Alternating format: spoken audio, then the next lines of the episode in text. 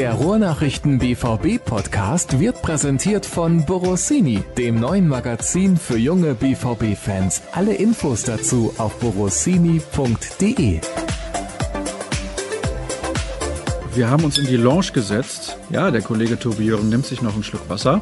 Das ist keine schlechte Idee. Ist gar kein Publikum da hier. Ist ein bisschen komisch, ne? Ja, wir sitzen ganz alleine hier, aber gut, kriegen wir trotzdem hin. Davon gehe ich mal ganz schwer aus. Und da kamen schon einige Nachrichten rein. Ist was passiert, Tobi? Direkt zu Beginn des Podcasts. Nein, private WhatsApp nicht der Rede wert. Alles klar, kann man sofort wegdrücken. Na, Spaß beiseite. Willkommen zum nächsten BVB-Podcast der Ruhrnachrichten. Die Länderspielpause geht dem Ende entgegen, Gott sei Dank. Oder sagst du Bundesliga-Pause? Weil eigentlich ist eine Bundesliga-Pause. Ja, ich bin, wie auch immer es heißt, ich bin froh, dass, dass der Ball wieder rollt. Es gibt ja, glaube ich, ein bisschen was zu besprechen. Der letzte Auftritt vor der Bundesliga, Länderspiel, was auch immer, Pause, der war nicht besonders toll, war ein cooles Erlebnis in der alten Försterei. Also für mich als Reporter war es super, war schon besonders, für den BVB war es besonders schlecht. Und jetzt mal gucken, was gegen Leverkusen passiert. Da muss ein bisschen was passieren, denn Leverkusen steht momentan noch vor Borussia Dortmund. Das ganz nebenbei erwähnt, da sprechen wir aber gleich drüber. Hast du die Länderspiele überhaupt geguckt? Im Moment habe ich ja auch so das Gefühl, dass alle irgendwie gar keine Lust auf die deutsche Fußballnationalmannschaft haben. Ist schon ein bisschen komisch. Ich finde, das ist irgendwie so mit der undankbarste Termin, immer den es gibt. Du hast irgendwie erst zwei oder drei Bundesligaspiele gemacht und dann ist direkt wieder Länderspielpause. Ich verstehe, dass dieser Rahmenterminkalender irgendwie so aussehen muss, wie er aussieht.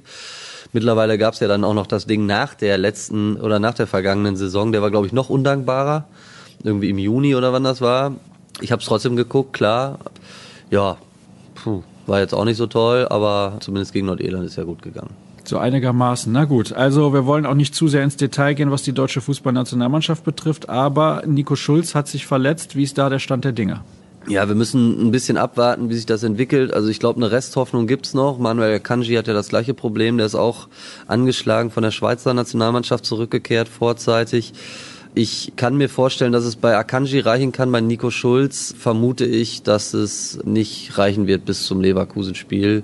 Da wird der Fuß, glaube ich, noch nicht mitspielen. Wir sind hier übrigens in die Lounge gegangen. In der Hoffnung ist es ein bisschen ruhiger. Ich weiß nicht, ob ihr das jetzt hört. Es wird hier gebohrt. Aber gut, soll uns nicht weiter stören. Und zur Information, weil alle anderen Kollegen irgendwie heute nicht da sind. Tobi ist alleine im Dienst. Nehmen wir auch vor der Pressekonferenz auf. Wir haben also noch nicht alle Informationen, was die Verletzten angeht. Wobei Lucien Favre ja sowieso immer dazu tendiert, nichts zu sagen. Also oder oder mittlerweile auch Sachen, die offenkundig nicht stimmen. Ich erinnere an das Union Berlin Spiel. Da war Axel Witzel noch fit also auf der PK, laut Favre. Dann hatte er aber doch einen Muskelfaserriss im Adduktorenbereich und war gar nicht dabei. Insofern ja, der Erkenntnisgewinn auf BVB-Pressekonferenzen, der ist mitunter überschaubar. Aber Axel Witzel und Torgan Hazard haben wieder trainiert. Es kam ein bisschen überraschend, insbesondere bei Hazard. Ja, der hat ja eine Rippenverletzung. Ich erinnere mich an den letzten Talk, als dann irgendwie ein hektischer Hörer irgendwas aus dem ZDF-Videotext entnommen hatte und von vier Monaten Pause sprach. Das hatte ich damals schon für sehr lang gehalten. Wie gesagt, er hatte eine Rippe gebrochen, dass er jetzt schon wieder Teile des Mannschaftstrainings absolvieren kann, ist tatsächlich eine gute Nachricht und vielleicht ein bisschen früher als erwartet. Und bei Axel Witzel, ja, da muss man jetzt die letzten Härtetests abwarten. Ob es dann reicht für Leverkusen, wäre natürlich eine ganz wichtige Personalie, wenn das klappt. Vor allem steht danach ja noch das Spiel gegen den FC Barcelona an und das sind auch die Kernthemen der heutigen Ausgabe. Wir schauen voraus auf die Begegnung gegen Bayer am Wochenende und gegen die Spanier dann in der Champions League. Und wir haben viele Hörerfragen. Ist sonst noch, bevor wir uns um die Hörerfragen kümmern, irgendwas anderes passiert in den letzten zwei, drei, vier Tagen, was wir den Hörern unbedingt mit auf den Weg geben wollen? Nein, es war ja sehr ruhig. Also die Trainingsgruppe war sehr klein, hat sich jetzt nach und nach gefüllt. Jetzt, wir zeichnen am Donnerstagvormittag auf, ist es so, dass, dass alle wieder da sind. Jetzt die abschließenden Trainingseinheiten vorm Wochenende, die können alle absolvieren, zumindest die, die fit sind. Und dann geht's wirklich konkret darum, einmal Union Berlin nochmal aufzuarbeiten. Das war bislang gar nicht möglich mit der Trainingsgruppe, die, die in Dortmund war. Und sich eben optimal einzustellen auf Bayer Leverkusen am Samstag. Dann lass uns direkt loslegen mit den Hörerfragen. Die erste kommt von Timo, der würde gerne wissen, was ist dran an den Sachen, die von der Sportbild berichtet werden, was das Verhältnis Trainer zur Mannschaft angeht. Sind Favres Tage gezählt? Das ist aber schon harter Tobak. Das ist tatsächlich eine der Hörerfragen, die ich vorher auf Twitter schon gesehen habe. Musste ich auch ein bisschen schmunzeln. Das fand ich, das fand ich sehr hart. Also nein, Favres Tage sind nicht gezählt, um die Frage zu beantworten. Aber ja, der Druck wächst. Es ist Stand jetzt obwohl die Ergebnisse ja unterm Strich gar nicht so schlecht waren. Aus den ersten fünf Pflichtspielen vier Siege, aber noch nicht der spielerische Fortschritt erkennbar, den man sich vielleicht erhofft hat beim BVB. Vor allen Dingen die Auftritte jetzt in Köln und in Berlin, die waren eben sehr dürftig. In Köln passte das Ergebnis noch, in Berlin passte dann fast gar nichts mehr. Und da wird es jetzt schon darum gehen, das Bild, das da entstanden ist, zu korrigieren, schnellstmöglich. Dazu kommt sicherlich so dieser Gesamtauftritt von Lucien Favre, der nicht ganz glücklich ist. Ich habe es gerade angesprochen, auf Pressekonferenzen. Auch die Analysen nach den beiden Spielen gegen Köln und Union, ohne da jetzt zu weit ausholen zu wollen, die waren in seiner Sicht der Dinge besonders. Er argumentierte dann häufig mit fehlender Geduld, mit zu viel Hektik im BVB-Spiel. Dabei war es eigentlich für mich relativ offensichtlich, dass es eben auch an den Grundtugenden des Fußballs gefehlt hat. Der BVB hat sich da einfach die Butter vom Brot nehmen lassen mit relativ einfachen Mitteln, die der Gegner angewendet hat. Und das ist was, was keinem beim BVB gefallen hat, auch den Personen in den höheren Positionen nicht. Und da wird es jetzt schon darum gehen, das anders auf den Platz zu bringen, als es in den letzten beiden Spielen geklappt hat. Naja, also ich habe die Pressekonferenz ja auch gesehen in Köln. Da saßen wir nebeneinander quasi und auf deine Frage hat er irgendwie nicht sonderlich, sage ich mal, souverän reagiert. Ich denke, so kann man es durchaus formulieren. Gucken wir mal auf die nächste Frage. Noch, ja, natürlich. Ja, um vielleicht noch einen Satz dazu zu sagen. Also das natürlich, also ich habe die Geschichte der Kollegen aus dem Boulevard auch natürlich gelesen.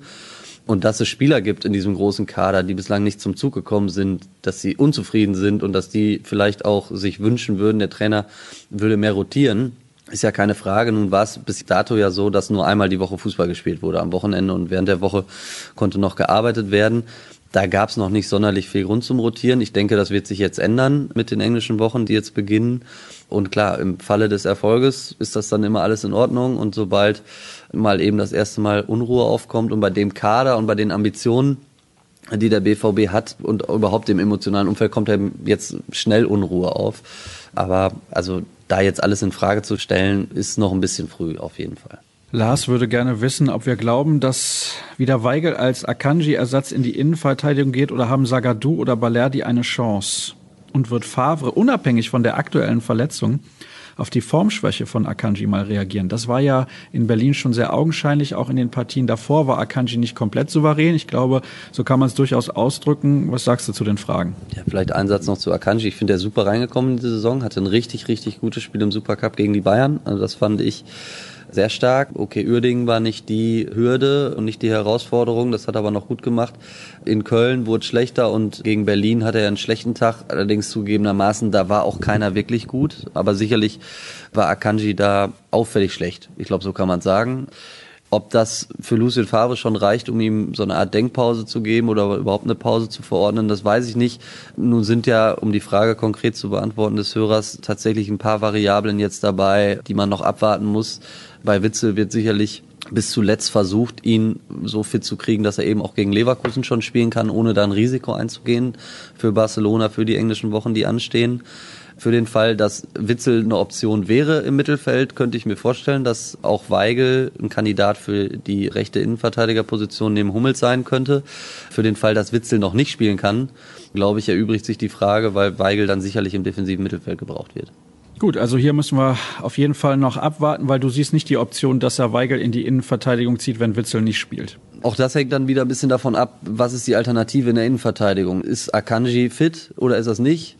Da Hummels eher den linken Innenverteidiger spielt und ich glaube Balerdi kein Thema ist, Sagadu als Linksfuß, aber also da müsste er quasi Hummels auf die rechte Innen wie ich schon gerade gesagt habe, ein paar Variablen gibt's. Ich kann mir vorstellen, dass für den Fall, dass Akanji nicht spielt, Weigel der erste Kandidat ist für die Innenverteidigung am Samstag, aber das hängt dann wieder auch ein bisschen davon ab, was Favre im defensiven Mittelfeld zur Verfügung steht. Also es könnte sein, wenn er Weigel in die Innenverteidigung zieht und Witzel nicht spielen kann, dass er Delaney auf der 6 spielen lässt und dann nur mit einem defensiven Mittelfeldspieler. Aber wir gucken gleich noch ein bisschen intensiver. Ja, okay. Das glaube ich tatsächlich nicht. Also ich glaube, dass jetzt gerade gegen Leverkusen zwei defensive Mittelfeldspieler vor der Abwehr gesetzt sind. Würde mich überraschen, wenn das anders angeht, gegen einen sehr offensiven Gegner dann erstmals selber offensiv aufzustellen, wäre Favre untypisch. Ja, ein bisschen Druck ist da, vielleicht macht das auch ganz bewusst als Zeichen, aber es würde zumindest eigentlich nicht seinem Naturell entsprechen, ausgerechnet in so einem Spiel gegen so einen aggressiven, hoch anlaufenden, offensiven Gegner ich sag mal, rein aufstellungstechnisch ist so ein bisschen auf einen offenen Schlagabtausch anzulegen. Wir haben dazu gleich auch noch sehr interessante Taktikfragen, auf die wir später noch eingehen werden. Marco Reus, schreibt Florian, wirkt seit geraumer Zeit ein wenig passiv auf dem Feld, gerade im Zweikampfverhalten. Ist das nur mein Eindruck? Also er ist nicht so überragend in die Saison reingekommen, wie er es vielleicht in der vergangenen Saison hinbekommen hat. Er hat teilweise Pausen in seinem Spiel gehabt. Er hatte jetzt in Berlin gute Szenen, hat zum Beispiel das 1-1 mit einem guten öffnenden Ball auf Sancho vorbereitet. Also ich glaube, das ist bei Marco Reus immer jammern oder kritisieren auf sehr, sehr hohem Niveau. Das sollte man, glaube ich, immer fairerweise dazu sagen. Aber er hat die Messlatte natürlich selber sehr, sehr hoch gelegt in der vergangenen Spielzeit. Und ganz den Zug zum Tor, ganz die Bindung zum Spieler ist noch nicht so dieser Fixpunkt der in der vergangenen Saison war. Das hat man, glaube ich, jetzt in der Nationalmannschaft auch gesehen. So ganz leicht geht's ihm im Moment nicht vom Schlappen und insofern, ja, weiß ich nicht, ob passiv das richtige Wort ist, aber Fakt ist, dass er vielleicht noch nicht in absoluter Topform ist. Weitere Nachricht von Florian. Ich denke, mit der aktuellen Kaderzusammenstellung hätten wir unter Bosch sehr guten und erfolgreichen Fußball gespielt. Glaubt ihr das auch? Ja, das ist eine hypothetische Frage. Also Peter Bosch ist nicht mehr da. Ich war jetzt am Montag in Leverkusen zum Interview mit Sven Bender. Natürlich haben wir auch über Peter Bosch gesprochen. Manni, wie er ja hier eigentlich eher genannt wird, hat Bosch in den höchsten Tönen gelobt, hat Zitat gesagt, ist ein sensationeller Trainer. Und er hatte ja auch in Dortmund einen guten Start, aber genauso wie es raketenhaft nach oben gegangen ist, ist er dann auch raketenmäßig abgestürzt. Insofern weiß ich nicht, ob es Sinn ergibt, da jetzt noch Vergleiche zu ziehen oder hätte, wäre, wenn, Fragen zu stellen. Fakt ist, Peter Bosch ist nicht mehr da. Lucien Favre hat den BVB in der letzten Saison sehr schnell stabilisiert und nach oben gebracht. Auch mit teilweise sehr, sehr attraktivem Fußball. Und jetzt geht es darum, in dieser Saison mit Favre den nächsten Schritt zu gehen.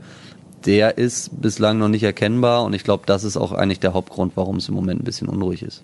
Die nächste Frage kommt von Freddy, hat auch mit Marco Reus zu tun und er schreibt, er hat ja gerade eine nicht so gute Phase. Würdet ihr ihn trotzdem setzen oder vielleicht einen Brand von Anfang an bringen? Also, dass Marco Reus auf der Bank sitzt in irgendeinem Spiel in dieser Saison, wenn es nicht absolut vermeidbar ist, das kann ich mir nicht vorstellen. Nein, sehe ich genauso so. Solange Marco Reus fit ist, wird er spielen. Er ist der Kapitän.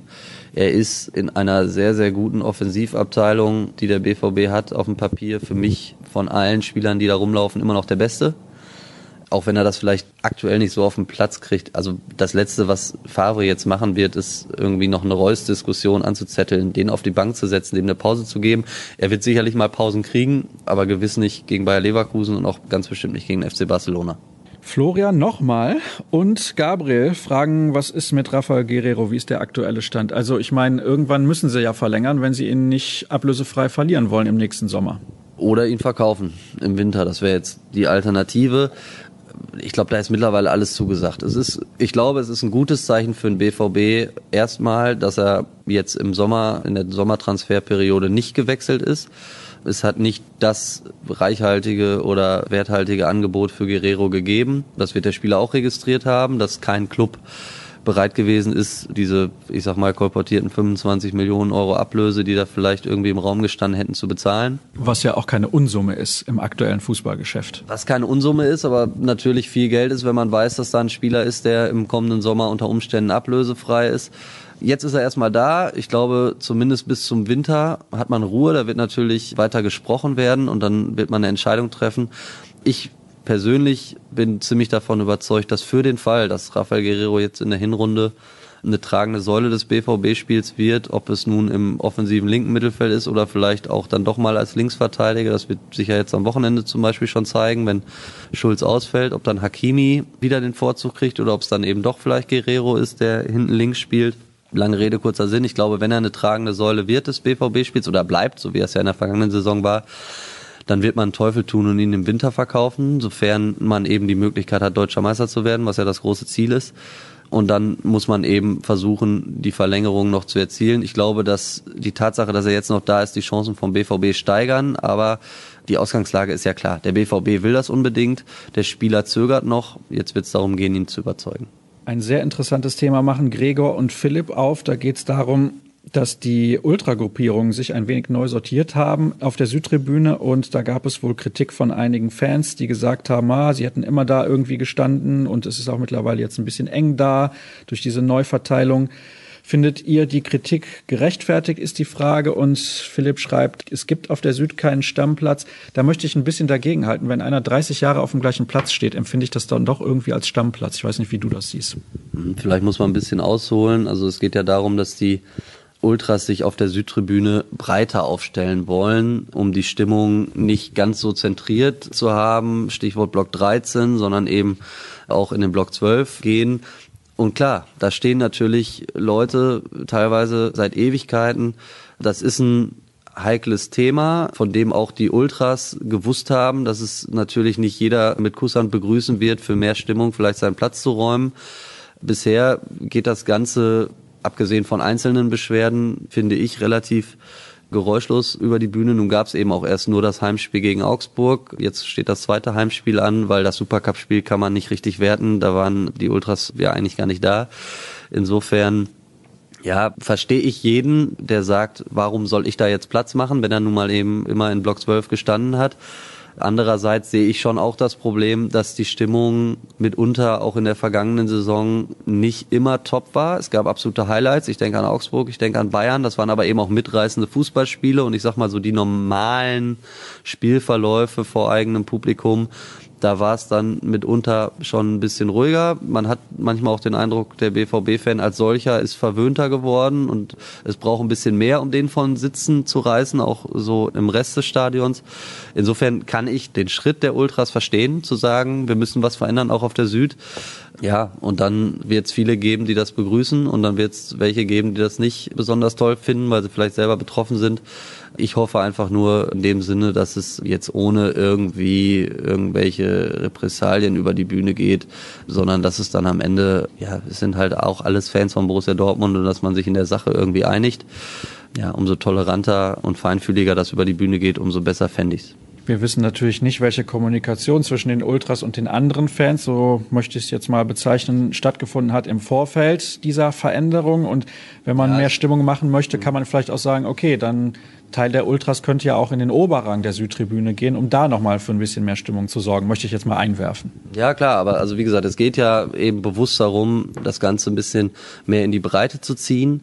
Heißt ja im Umkehrschluss auch, es wird irgendwo ja auch ein bisschen neuer Platz frei, es verschiebt sich halt was auf der Südtribüne. Den grundsätzlichen Ansatz kann ich nachvollziehen, den verstehe ich und ich glaube, dass er auch, wenn man es jetzt auf Stimmung bezieht, erfolgsversprechend ist.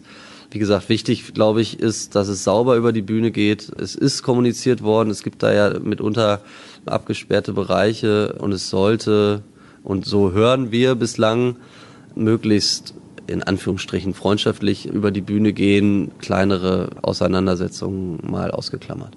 Wir kommen zum nächsten Thema und die Frage lautet wie folgt. Wird Balerdi als jetzt argentinischer Nationalspieler ein besseres Standing bei Mannschaft und Trainer bekommen und auch bald mal für den BVB in der Bundesliga auflaufen dürfen? Ist schon kurios, dass er bislang im Prinzip gar nicht in Erscheinung getreten ist. Ja, zeigt ja erstmal die Wertschätzung, die er in seiner Heimat immer noch genießt. Da wird jetzt gerade ein bisschen was ausprobiert, also weil wir jetzt gerade auch über Leverkusen sprechen. Lukas Alario spielt jetzt auch gerade keine große Rolle in Leverkusen, der ist auch nominiert worden. Ich glaube, die argentinische Nationalmannschaft hat ja auch durchaus das ein oder andere Problem zu lösen. Und da wird gerade sicherlich der Kreis derer, die sich mal beweisen oder ausprobieren dürfen, auch ein bisschen erweitert. Insofern weiß ich jetzt nicht, ob Leonardo Balerdi jetzt gerade auch ein Kandidat wäre, wenn es um ein großes Turnier ginge. Ja, aber da wird jetzt mal ein bisschen getestet. Ist ja auch in Ordnung. Ich glaube, das tut ihm auf jeden Fall gut, erstmal, weil er eben die Erfolgserlebnisse in Dortmund noch nicht hat. Er war bislang wieder kein Kaderkandidat in dieser Saison und insofern ist er nach Sagadu, nach Weigel und Akanji und Hummel sowieso klar Verteidiger Nummer 5. Ob da jetzt eine Nationalmannschaftsnominierung schnell was dran ändert, wage ich zu bezweifeln. Aber vielleicht gibt es ihm selber einen Schub, um sich im Training nochmal anders zu behaupten und weiter kleine Schritte in Richtung Kader, in Richtung erste Elf zu gehen. Vielleicht kommt ja auch der ein oder andere Einsatz noch hinzu in der Regionalliga West. Das wäre für seine Spielpraxis natürlich sehr, sehr gut, damit er zumindest auch mal in einer Partie aktiv eingreifen kann. Nächste Frage ist von John. Haben wir nicht den Kader zu sehr ausgedünnt? Nach dem Abgang von Wolf haben wir keinen Rechtsaußen-Backup mehr für Sancho. Wurde der BVB mit zu viel Vorschusslorbeeren bedacht oder wo seht ihr in der Kaderzusammensetzung noch Optimierungsbedarf? Also eigentlich finde ich den Kader schon relativ ausgewogen besetzt. Ja, also erstmal Marius Wolf nach Berlin halte ich für einen völlig vernünftigen Transfer. Der hat jetzt zu Saisonbeginn überhaupt keine Rolle gespielt. Ich sehe auch nicht, wie es in absehbarer Zeit hätte kommen sollen. Ich sehe auch nicht die Aussage, dass es kein Backup gibt für Sancho, weil ich glaube, dass Torgan Hazard die Position rechtsoffensiv wunderbar spielen kann. Ich glaube, dass Julian Brandt da auch spielen kann. Also da gibt es dann durchaus noch Möglichkeiten. Rafael Guerrero hat in der Vorbereitung als Linksfuß auch gut da gespielt. Also das sehe ich nicht, dass es kein Backup gibt. Und ich glaube auch, selbst wenn Sancho ausgefallen wäre oder ausfallen sollte, dann wäre Marius Wolf trotzdem nicht der Ersatz gewesen. Also insofern sehe ich das nicht so. Ich sehe den Kader auch nicht als zu ausgedünnt an. Im Gegenteil. Ich glaube, der ist immer noch sehr ausgewogen und ich erinnere mich eben auch daran, wie der Kader vor vier Wochen gefeiert worden ist und dann ging es gut los im Supercup, dann kam die Pflichtaufgabe im Pokal, dann kam teilweise mitreißender Auftakt gegen Augsburg und jetzt waren zwei schlechtere Spiele und jetzt den Kader in Frage zu stellen, das sehe ich nicht. Ich glaube, die Qualität ist hoch. Wenn ich irgendwo eine Schwachstelle sehe, dann ist es dass die Innenverteidigung in Akanji und Hummels gut aufgestellt ist, aber dass es danach eben vielleicht dünn werden könnte. Also das muss dann eben ein Sagadu zeigen, wie gut er ist. Er hat es angedeutet in der vergangenen Saison. Aber dass wir jetzt darüber reden, dass Julian Weigel am Wochenende vielleicht schon wieder in der Innenverteidigung spielt, zeigt dann vielleicht, dass es da kleine Schwächen gibt. Aber ansonsten stelle ich die Qualität des Kaders nicht in Frage. Die nächste Frage beschäftigt sich nochmal mit Lucien Favre. Kommt von Michael Bosch und Stöger war nur eine kurze Zeit vergönnt, weil Favre längst gesetzt war. Tuchel musste gehen, weil er unbequem war. Traut ihr Favre die Meisterschaft überhaupt zu? Meine Meinung, vielleicht überspitzt, aggressive Ziele gleich aggressiver Trainer. Und das ist Favre natürlich nicht. Nein, das ist er nicht. Ich muss widersprechen. Favre war nicht gesetzt, als Peter Bosch in Dortmund unterschrieben hat. Favre war erste Wahl, als Bosch in Dortmund unterschrieben hat, aber er ist aus Nizza nicht loszueisen gewesen in dem Sommer. Aber dann hat man Peter Bosch sicherlich nicht verpflichtet mit der Absicht, ihn nach fünf Monaten wieder vor die Tür zu setzen, mit Peter Stöger irgendwie eine Übergangslösung zu präsentieren. Also ich finde, also sagen wir es mal so, muss jetzt ein bisschen ausholen, auch wenn du wahrscheinlich die Augen verdrehst, weil du willst ja immer knackige Antworten haben, aber das Thema ist ja ein bisschen heikel und ich finde, man muss jetzt einfach, also ich werde jetzt keine Riesenlanze brechen für Lucien Favre, aber man muss einmal sehen, wo die Mannschaft stand, als er sie übernommen hat, wie sie letzte Saison Fußball gespielt hat. Ich weiß auch, dass er neun Punkte verspielt hat. Ich weiß auch, dass er Fehler gemacht hat, die sehe ich auch.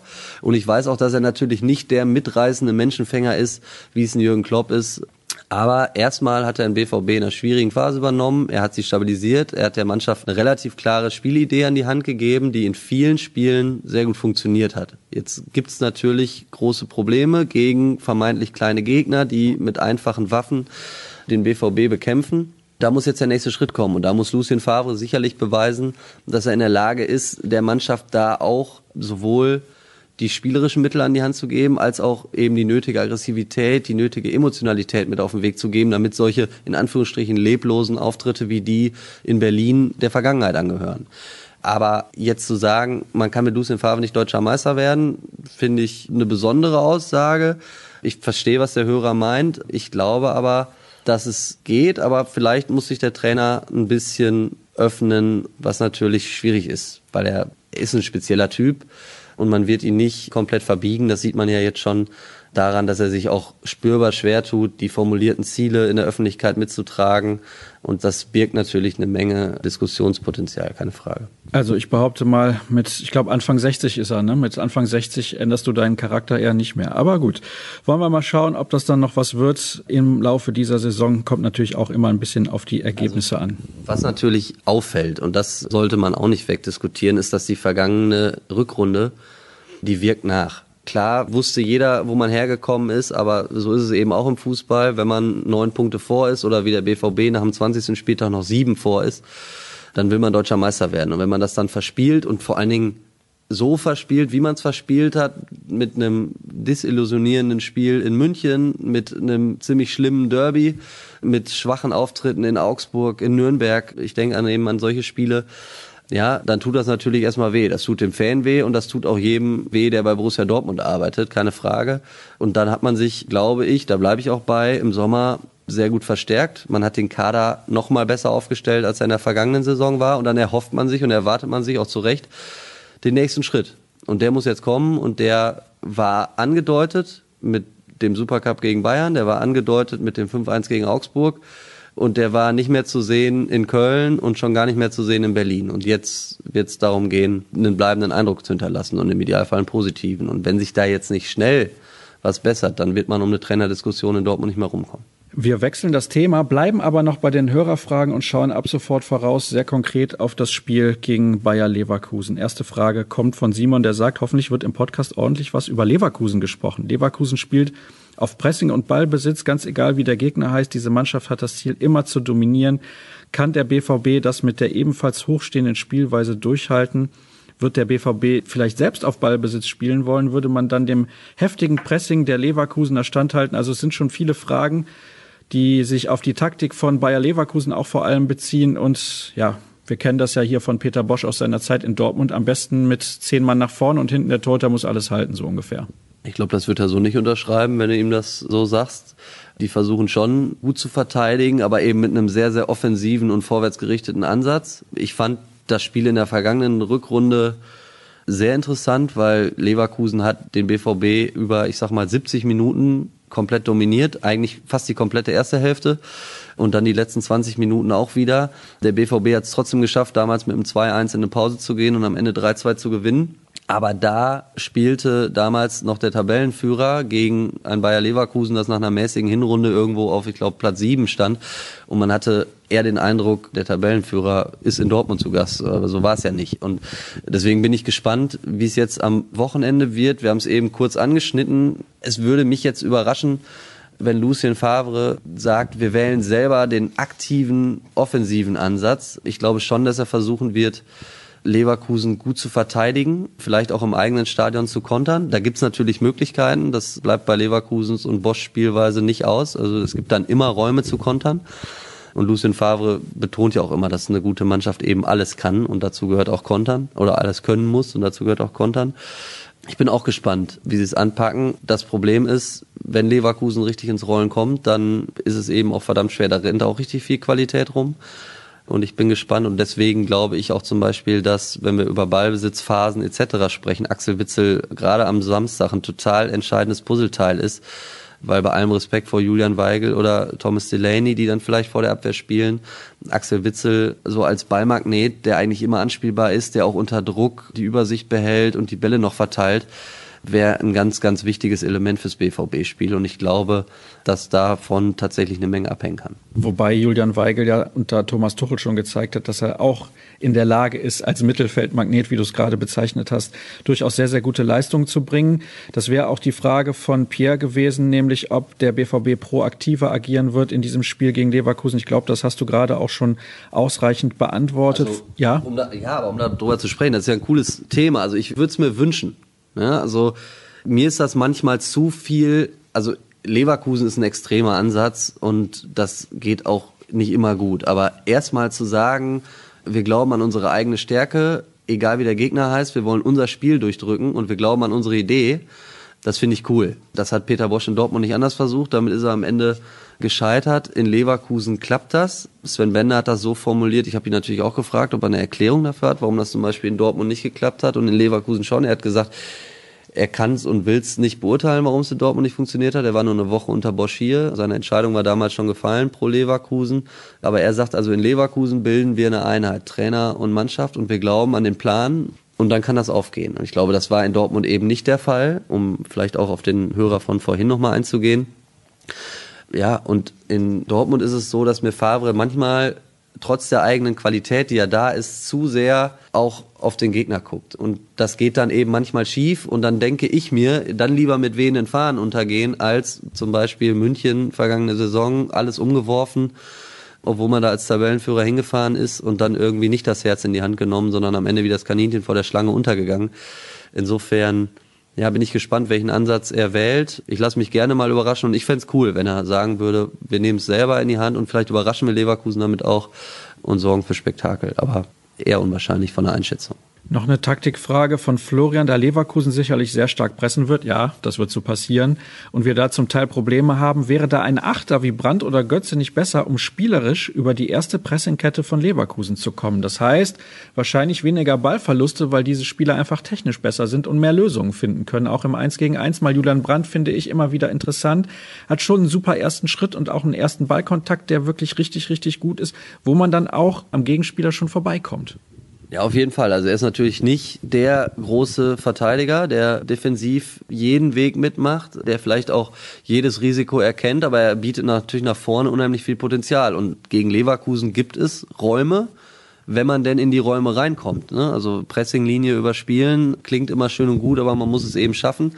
Ich glaube, dass es für den BVB ganz entscheidend sein wird, es zu schaffen, selber Flachfußball zu spielen. Wenn man von Leverkusen so unter Druck gesetzt wird, dass man anfangen muss, lange Bälle zu spielen, aus der Not heraus, dann sehe ich mit einem Paco Alcázar, mit einem Marco Reus, mit einem Jaden Sancho und egal ob Brand, Götze, wer auch immer, nicht die Möglichkeit, wirklich gefährlich zu kontern. Aber wenn man es schafft, sich spielerisch zu befreien und deswegen die große, große Bedeutung von Axel Witzel meiner Meinung nach, spielerisch ins Zentrum zu kommen und eben mit flachen Bällen selber im Zentrum Fußball zu spielen und da in die Räume reinzukommen, dann hat man natürlich so viel Tempo, dass man eine Menge machen kann. Und ich, wie gesagt, fände den offensiven Ansatz sowieso gut und dazu würde zum Beispiel auch gehören, Julian Brandt neben Marco Reus in der Mitte spielen zu lassen.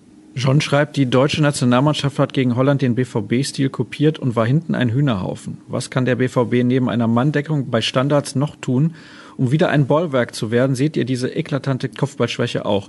Also Leverkusen hatte 19 Ecken gegen Hoffenheim und hat keine zu einem Tor nutzen können und auch wenige im Ansatz gefährliche Szenen kreiert bei diesen Standards.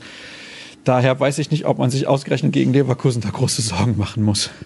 Ja, ich war Montag da, habe ich ja gerade erzählt, an der Bayer Arena. Da wurden Standards fleißig trainiert, sowohl direkte Standards als auch Ecken etc.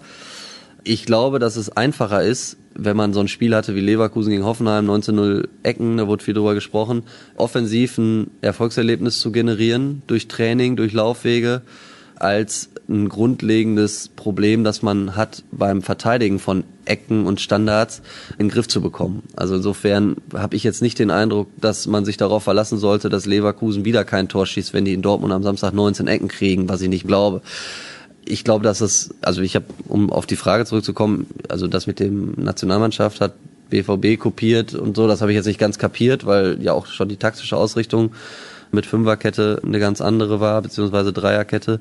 Aber wenn es jetzt konkret ums Verteidigen von Standards geht, dann glaube ich, dass wir da zwar über Manndeckung, Raumaufteilung etc. sprechen können, aber dass der entscheidende Faktor der Kopf ist, die Mentalität ist wenn ich jetzt mir zum Beispiel das Gegentor nochmal vor Augen führe, in Berlin, das ist ein relativ einfacher Eckentrick mit einem flachen Ball ins Zentrum. Paco Alcázar ist am Mann, lässt ihn einfach laufen. Also wenn ich nicht die absolute Bereitschaft habe, einen gegnerischen Standard zu verteidigen, dann wird es problematisch. Und wenn ich dann irgendwann in dieser Situation bin, dass ich weiß, ich habe ein Standardproblem, dass es dann auch noch dazu kommt, dass man irgendwie erst recht nervös wird und der Gegner das natürlich auch spürt. Und in Berlin war es am Ende so, da hatte man wirklich bei jeder Ecke, bei jedem Freistoß aus dem Halbfeld den Eindruck, es brennt Lichterloh. Und das ist, glaube ich, nur damit in den Griff zu kriegen, dass man sich voll reinwirft, dass man aktiv wirklich zum Ball geht und wirklich diesen unbedingten Willen hat, die Standardsituation zu verteidigen und sich dann eben durch kleine Erfolgserlebnisse auch das Selbstvertrauen zurückholt, dass man weiß, man kann Standards verteidigen, weil interessanterweise hat es der BVB in der vergangenen Hinrunde richtig gut hingekriegt und dann ging das irgendwann los. Da war man eigentlich nach Standards selber sehr gefährlich und hat selber wenig zugelassen und es drehte sich dann irgendwie und jetzt zieht sich das im Moment wie ein roter Faden auch durch die neue Saison. Ich denke an Köln, ich denke an Berlin. Ja, das geht, glaube ich, in erster Linie nur mit Einstellung und Wille. Am Dienstag wartet ein Gegner, der bei Ecken auch nicht so sonderlich gefährlich ist meistens, denn die werden in der Regel kurz ausgeführt. Der FC Barcelona, wahrscheinlich ohne Lionel Messi. Bist du schon traurig, dass du den nicht sehen kannst? Ja, also weiß ja keiner, wie lange der noch Fußball spielt und dass das also für mich ist er der beste Fußballer der letzten 10, 15 Jahre. Ich habe ihn Gott sei Dank schon zweimal spielen sehen, aber ich würde ihn auch gerne noch ein drittes und ein viertes Mal spielen sehen und es wäre natürlich cool, wenn er da ist. Ich glaube, dass es für die Spieler genauso ist übrigens. Also sich mit Messi zu messen ist immer cool. Ja, wenn er nicht kommt in Signal Iduna Park, ist es schade. Und wenn er kommt, dann ist es schon wirklich besonders, ihm zuzugucken. Ist schon cool. Sollte der BVB am Samstag gegen Leverkusen, sage ich mal, überzeugend gewinnen, sehe ich gute Chancen gegen dieses aktuelle Barcelona. Du auch? Ja, die haben ja auch keinen guten Saisonstart gehabt. Also beziehungsweise die haben sogar einen sehr schlechten Saisonstart gehabt für ihre Verhältnisse. Ich glaube vier Punkte aus den ersten drei Spielen. Mal gucken, was jetzt am Wochenende passiert. Ich glaube Suarez ist auch noch verletzt, nicht nur Messi. Ja, und die haben ja nun auch ein bisschen Kohle ausgegeben, ne? Für Frankie de Jong, für Antoine Griezmann.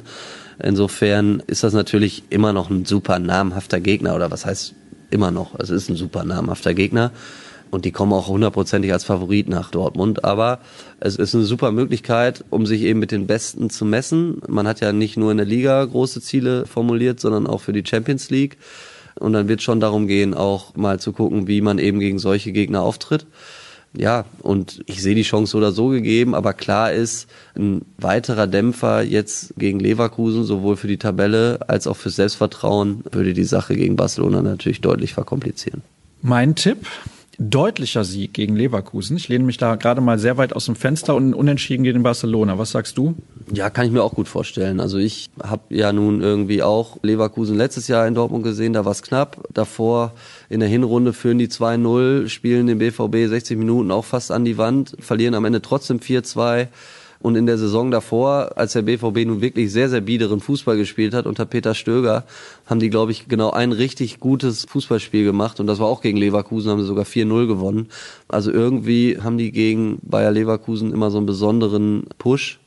Und ich glaube auch, dass, also vom Bauchgefühl kommt da ein guter Gegner, aber der BVB wird auch eine gute Reaktion zeigen.